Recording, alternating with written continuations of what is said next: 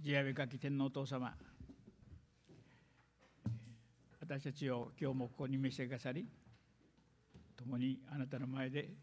出会いをしてあげることのできる恵みを感謝いたします。あなたはこの私たちの礼拝の真ん中にいてくださって我々を導きあなたの御心をまた教えまた主の見舞いにこれからも従っていくことができるようなこのひとときを与えてくださいました。感謝します。主よどうぞあなたが今日も御言葉を豊かに顧みまた病んでいる人々がたくさんおりますが主よあなたが御手を述べて癒しの技を成してくださるように心から祈ります。この時を感謝し皆によって祈ります。アメン。それでは時々兄弟今日のテキスト読書用を書いてくれる？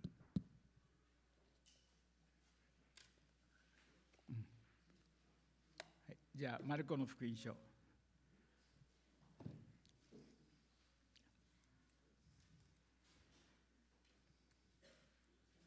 14章。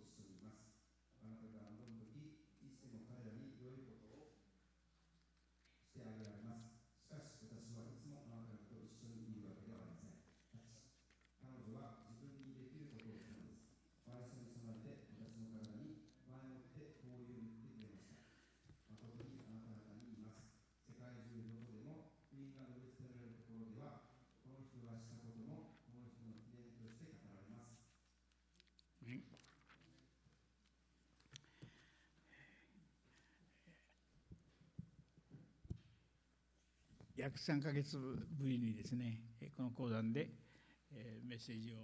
ることができることを大変光栄に嬉しく思います。病院に3か月入院している時ですね今頃は礼拝の中でどのぐらいの時間が過ぎているかということを思いながら日曜日も過ごしておりましたけれども今日はこうして久しく皆さんと主を中心にして礼拝できることはなんと素晴らしいことかと思っています、えー、長いこと3ヶ月休んだから家内が、えー、もう忘れてできないんじゃないかという心配もしてくれたんですが、えー、あの病院に入院している時ですねこの新共同訳聖書を、え持っていて昼間の時間が少し、え余裕がありましたのでこの共同訳聖書新約聖書全部読んで支援も読んでですね、えー、過ごしておりました。今日はあのレントに入っていまして2月の後半からですねレントの季節を迎えております、えー、このレントの季節は、えー、十字架の、えー、キリストの特に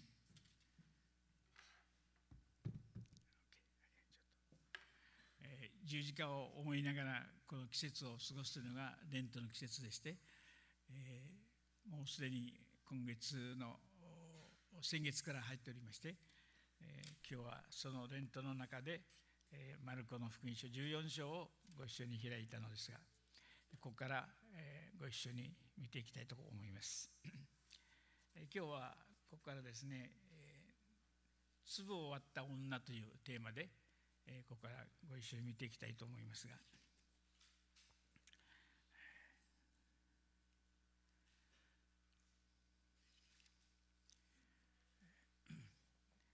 まあ、クリスマスの本当の意味を知らないとですね、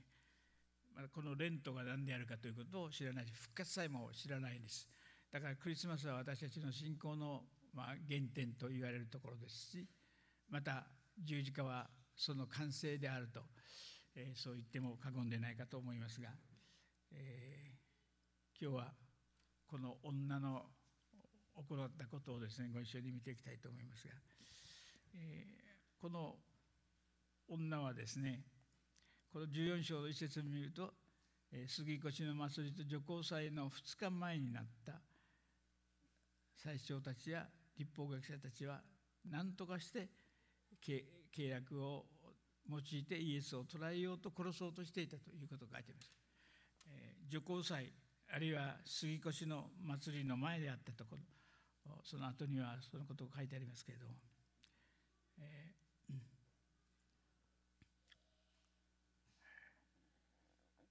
杉越はイスラエルの民がエジプトから脱出したことを記念してユダヤ人はイスラエルの人はですねこの杉越を非常に大事にするわけです。だからこの女の人が、え、この香油をイエス様に注いだっていうのは彼女は時を知っていたということです。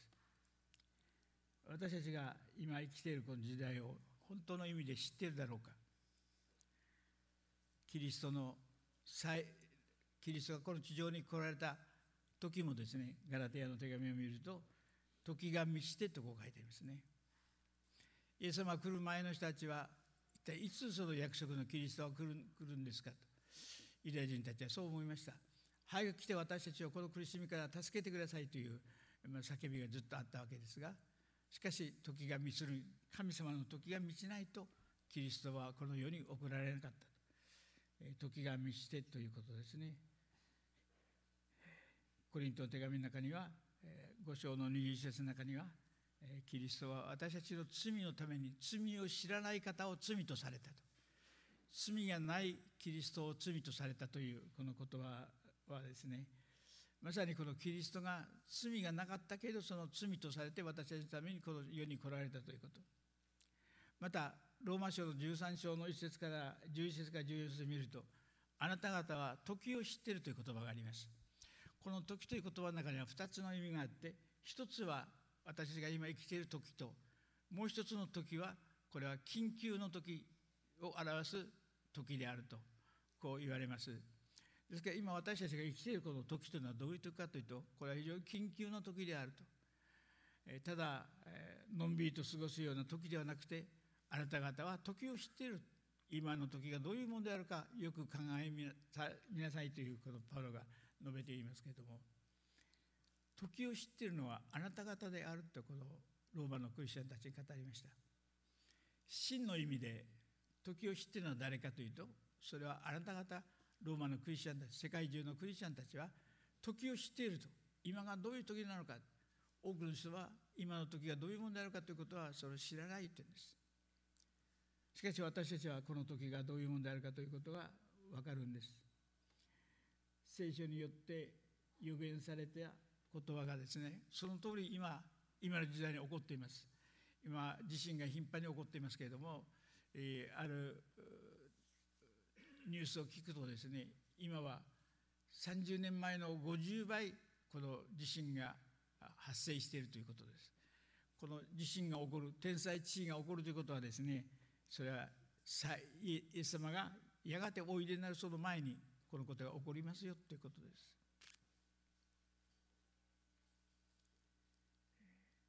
ですからこの今の時代がどういうことが起こってどういう今時になっているかということを知っているのはあなた方私たちであるということですね。普通の人は毎日毎日を生きていてそしてそこに何も感じないで生きている確かにいろいろなことがあるけれどもしかしそれは今日常に起こっている時であるというだけのことでさえ私たちがパウロが言うあなた方は時を知っているこの時はどういう時か。それはイエス・キリストが再びおいでになる再臨の時に近いこの時期に起こってくることである。だから女はどうしてこの壺を割ったかというと時を知っていた。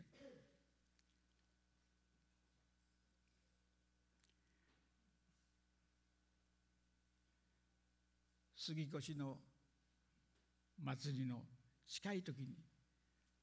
このことが起こった。主の晩餐の時が近い。それは杉越の前の2日前であったという。だから本当に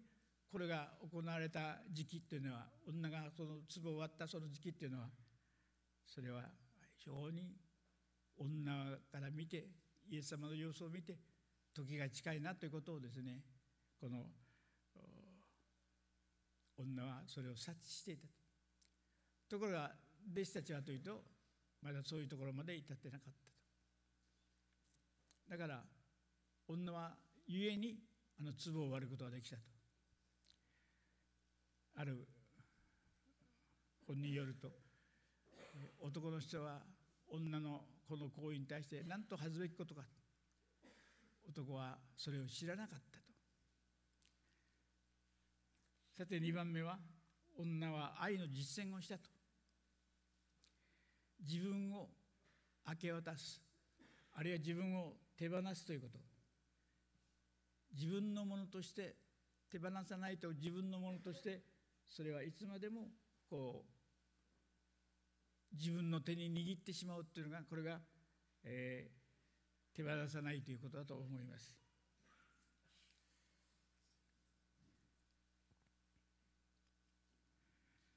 このチャンスを女は失ったら二度と自分はイエス様の愛に応えることができないということを時を知った女が愛を実践していたと。神様の愛に対して私たちはどうかと言われるとですね、えー、女はイエス様がどれほど愛された人であったかということが分かるんです。パウロは私はキリストの愛に囲まれていると言われました。彼の毎日はイエス様の愛に囲まれている愛に支配されている自分の人生であったと。私たちは何に囲まれているだろうか。そのことを思うとですねこの明け渡していくということはどんなに、えー、女にとって大事なことであったかということが分かります。イエス・キリストの愛を知った女はヨハネの第一の手紙の中には大きな愛にあなた方はどんな大きな愛を神様から受けたかよく考えなさいという言葉があります。どんな大きな愛を受けたかこの愛の受け方どんな大きな愛であるかということを知らないとですねそれに対して応答していくことができないんです。本当に大きな愛を私は神様から受けたということを信じて生きている人はですねその愛にまた答えどうしたら答えるかということができてくるんです。どんな大きな愛を神から賜ったかとかヨハネはよく考えてみなさい。愛の大きさをよく考えてみなさい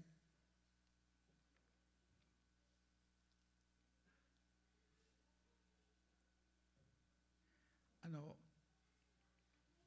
イエス様のところに来た一人の青年がですねどうしたらば永遠の命を得ることができるんですかと質問してきたんです。彼はたくさんのものを持っていた。しかしイエス様があなたは行って財産を売って貧しい人々にそれを施しなさいと言った時に彼はそれができずに悲しみながら泣きながらその場を立ったと。泣きながらそれは自分には到底自分の持っているものを手放すことができないと思ってそれはイエス様が言われた言葉に対して泣きながらそこを立ち去らればならなかった。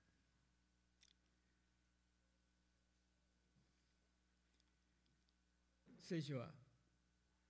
まず神の国と神の義を求めなさい。そうすればそれらのものは全て与えられるという言葉があります。まず神の国と神の義をまず第一に求めなさい。そうしたらばそれら全てのものは私たちが生きていく中のそうすればその全ての生きていく中における全てのものは添えて与えられる。だからあなた方は心配するなとこういうことを言ってるわけですね。ナルドのこういうこれは非常に高価なものであったようです。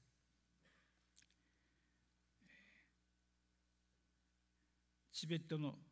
ヒマラヤの山奥の寒いところに生える。これがナルドの香油であると言われています。寒いところで根がしっかりと下ろされてそして、えー、地中深くに、えー、このナルドの木はそこそこのそこから生まれる実がナルドであると。3000メーターから5000メーターぐらいのそういうところにしか生えない。ですからそれを集めるということはそれは大変な、難儀があったと思うんですが。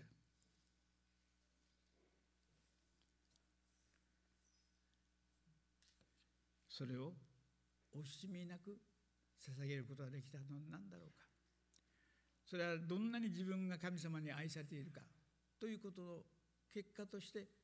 これを捧げたことができたんです。どれほど大きな愛を神様が賜ったか。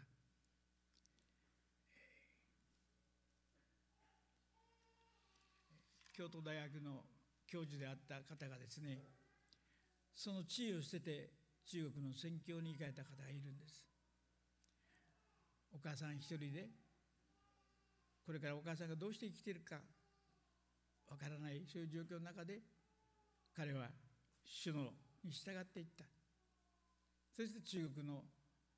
中で宣教して多くの魂が救われたと。捨てるということ最も大事なものを捨てるということは私にとって非常に難しいことです。バークレーさんの本の中にですね愛は計算しないという言葉があります。しかしこの中を見に来る読むとですね、えー、4節の中にそこにいた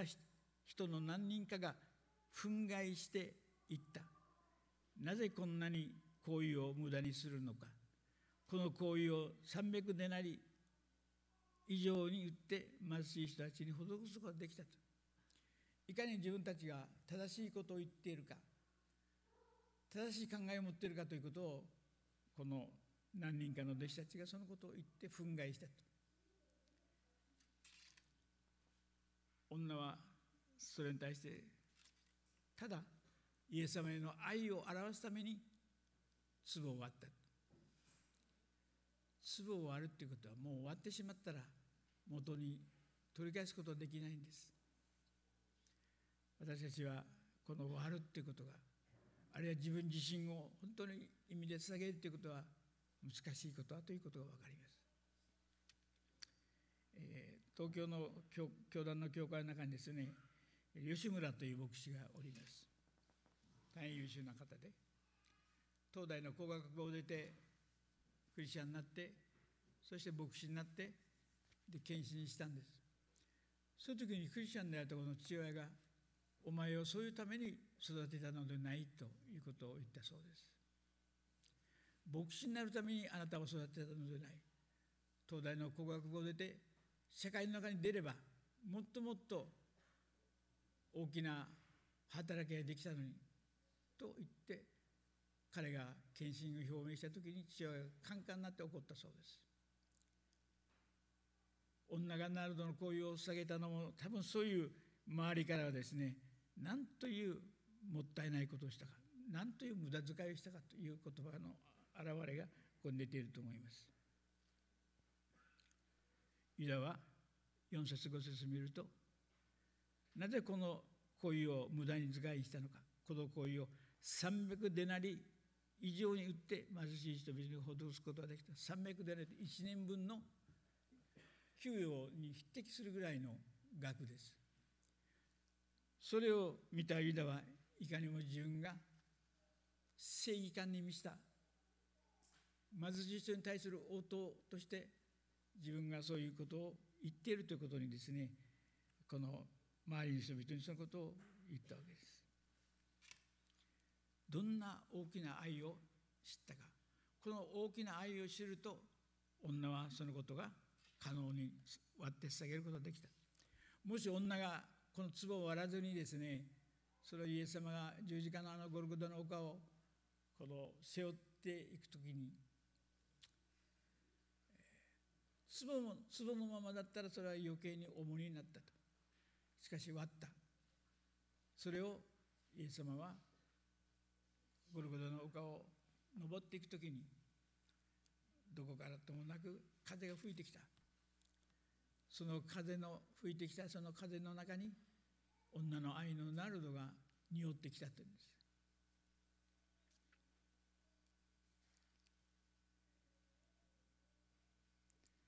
私たちはとってそれぞれナルドがあると思います。その大事なナルドを私たちは終わってそれをイエス様の前に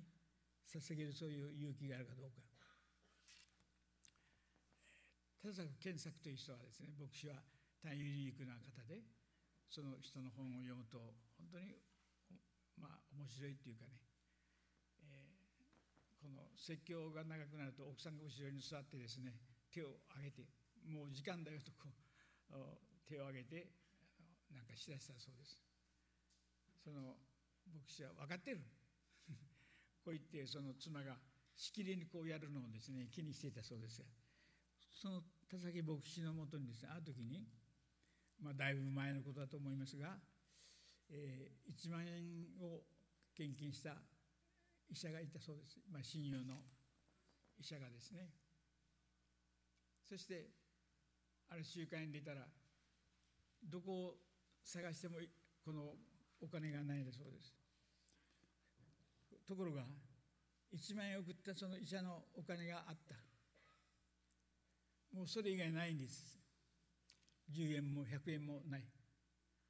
思い切ってこのもうそれをね捧げたそうです。捧げて後に会計のとこ行って行ったら会計さんが「先生今日は1万円札も入ってましたよ」って言ったそうです。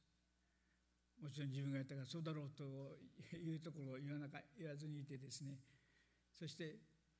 自分の思いの中には1万円下げたから後で会見のところ行ってあの本当は1000円だからあと9000円返してくれと、まあ、言わんばかりの思いを持っていたそうですがしかしそれは言わずにですねとにかくまあ1万円下げたそうです。それから数日経って後ですねまたこの医者が4万円の献金を送ったそうです。奥さんとどうぞ何かしてくださいと4万円。1万円やったのに4万円返ってきたと。だから捧げるということはね聖書の中に私たちはマラキシの中に自分の献金しなさい。それは私たちが天の窓を開いて祝福するんだと。捧げることは祝福されるということの約束なんです。よそれがなかったらば私たちはそのそれに応えると思わないんです。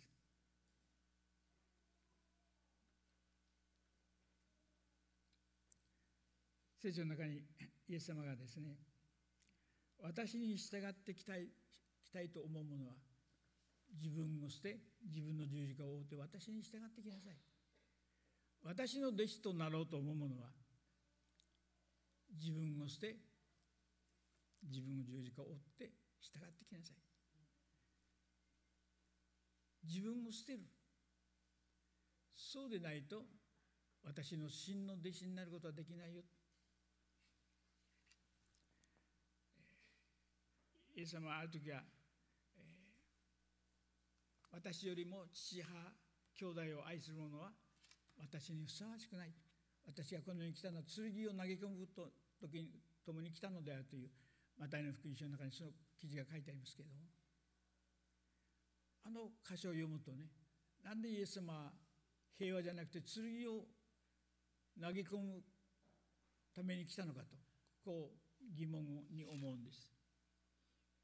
なぜそういうことを言われたかということを私がこう聖書を読んでいくと時にですねそれはイエス様あなた方の家庭は真に平和ですか？心から愛し合っている家族ですか？そうでないのにもいかにもそうでありそうな生き方をしているその家庭に対して私は剣を投げてそして真の平和を見せるために私は来たのである。イエス様の言葉はそういう私たちの内面的な内側の中にある捨てきれない理由とこのものを明確にそれを示されたということです。パウロはこれをご一緒に開きたいと思いますがピリピの手紙の3章の7節が記述であった時でそこを読んでくれる。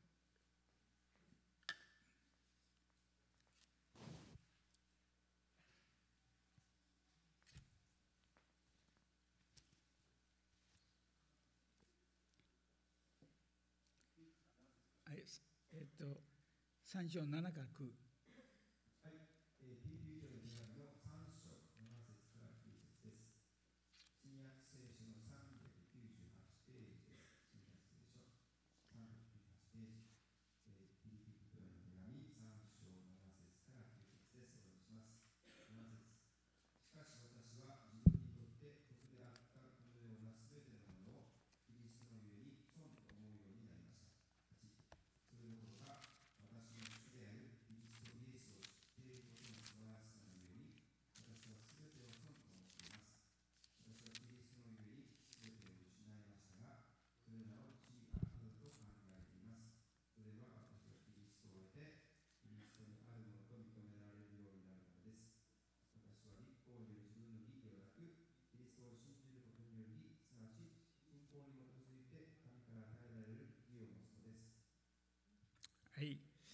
これはパウロの信仰に立って生きていったというこの決断の言葉です。キリストのように私は全てを失った。それを地理悪した憤怒のように思っている。ところが、ナルドの壺が割られたのを見た弟子たちは、何のためにこんな無駄にするのか。そう憤慨したということですが、パウロはキリストを知ることの価値の家に一切を地理悪たと思うようになったと。今まで自分が自分の人生は地理悪たを一生懸命に求めて追求してきた人生だったと。しかしキリストを得るということがどんなに素晴らしいものであるかということが分かった私たちも主の前に捨てていくということ。それは割るっていうことはもっともっと豊かに神様の祝福を受ける秘訣がそこにあるんだということです。自分を一生懸命守ろうとして素敵でないであの去った青年は悲しみながら去ったと書いてあります。彼は再びイエス様のもとに来て悔い改めていやそうしますと言ってはないんです。彼はそれに縛られてイエス様の言葉に従えなかった。捨てきれなかった。私たちの信仰の妨げとなっている大きな理由の一つの中には自我という自分というものが中心になってそれを捨てきることができない。私のものという感じ。私の賜物私のものである。私の時間、まあ、その他にいろいろあると思いますがそれを含めて私というものが中心に座っているとですね心の王座に座っていると私たちは自由になることはできないのです。やがて私たちは十字架の陰にという賛美をやります。これから受難週まで十字架の陰に泉が来ていかなるものも十字架の陰よりも素晴らしいものないと。どうぞイエス・キリストを私の心の中心に置いてイエス様がそれを捨てなさいと言われたらばそれを捨てていく信仰勇気。あの吉村牧師が神様に従っていきたいという親はクリスチャンである親がそのようにあなたを育てたつもりはないと。彼の持てる学位とか東大とか工学部というこういう素晴らしいものをですね捨てなさい。彼はそれに決心して今東京でまだ牧会をしておられます。捨てるということ割るということはこれは決してなくなるということじゃない。イエス様がそれを割りなさい捨てなさいという時にそこのその後ろ側にあるものは素晴らしい祝福が待っているんだと。そのことを今日はその覚えながらですね、えー、これから歩んでいきたいと思います。コルゲートという歯磨きがありますね。そのコルゲートの歯磨きの社長は生涯自分の空を下げて自分の一も名を使い切れなかった。お母さんに小さい時から自分の一献金を教えられてそして彼はその通り来た。生涯自分の空を下げ自分の一すらも使い切れないぐらい豊かに祝福された。まあ、日本でもですね、えー、ライオンの歯磨きの社長であるとかたくさんそういうクリスチャンの事業がいます。それは神様の声を聞いてその神様の声に聞き従って事業をしていた、えー、あの有名なパンがありますね。山崎パン。その人もクリスチャンになったら工場が火事になって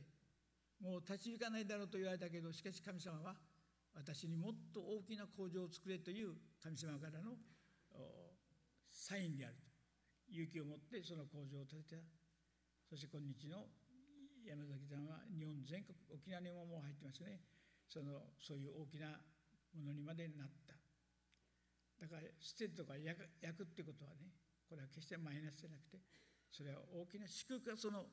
捨てるという割るということの裏側にその神様の豊かな祝福があることを覚えながら歩んでいきたいと思います。女は永遠に生きるものとなったと。女をそのままにしておきなさい。福音のしたいところではどこでもこの女のしたことは記念として語られていくであると。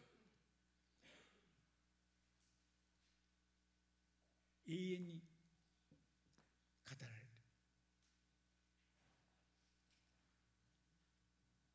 私たちの働きは永遠に神様がそれを祝福して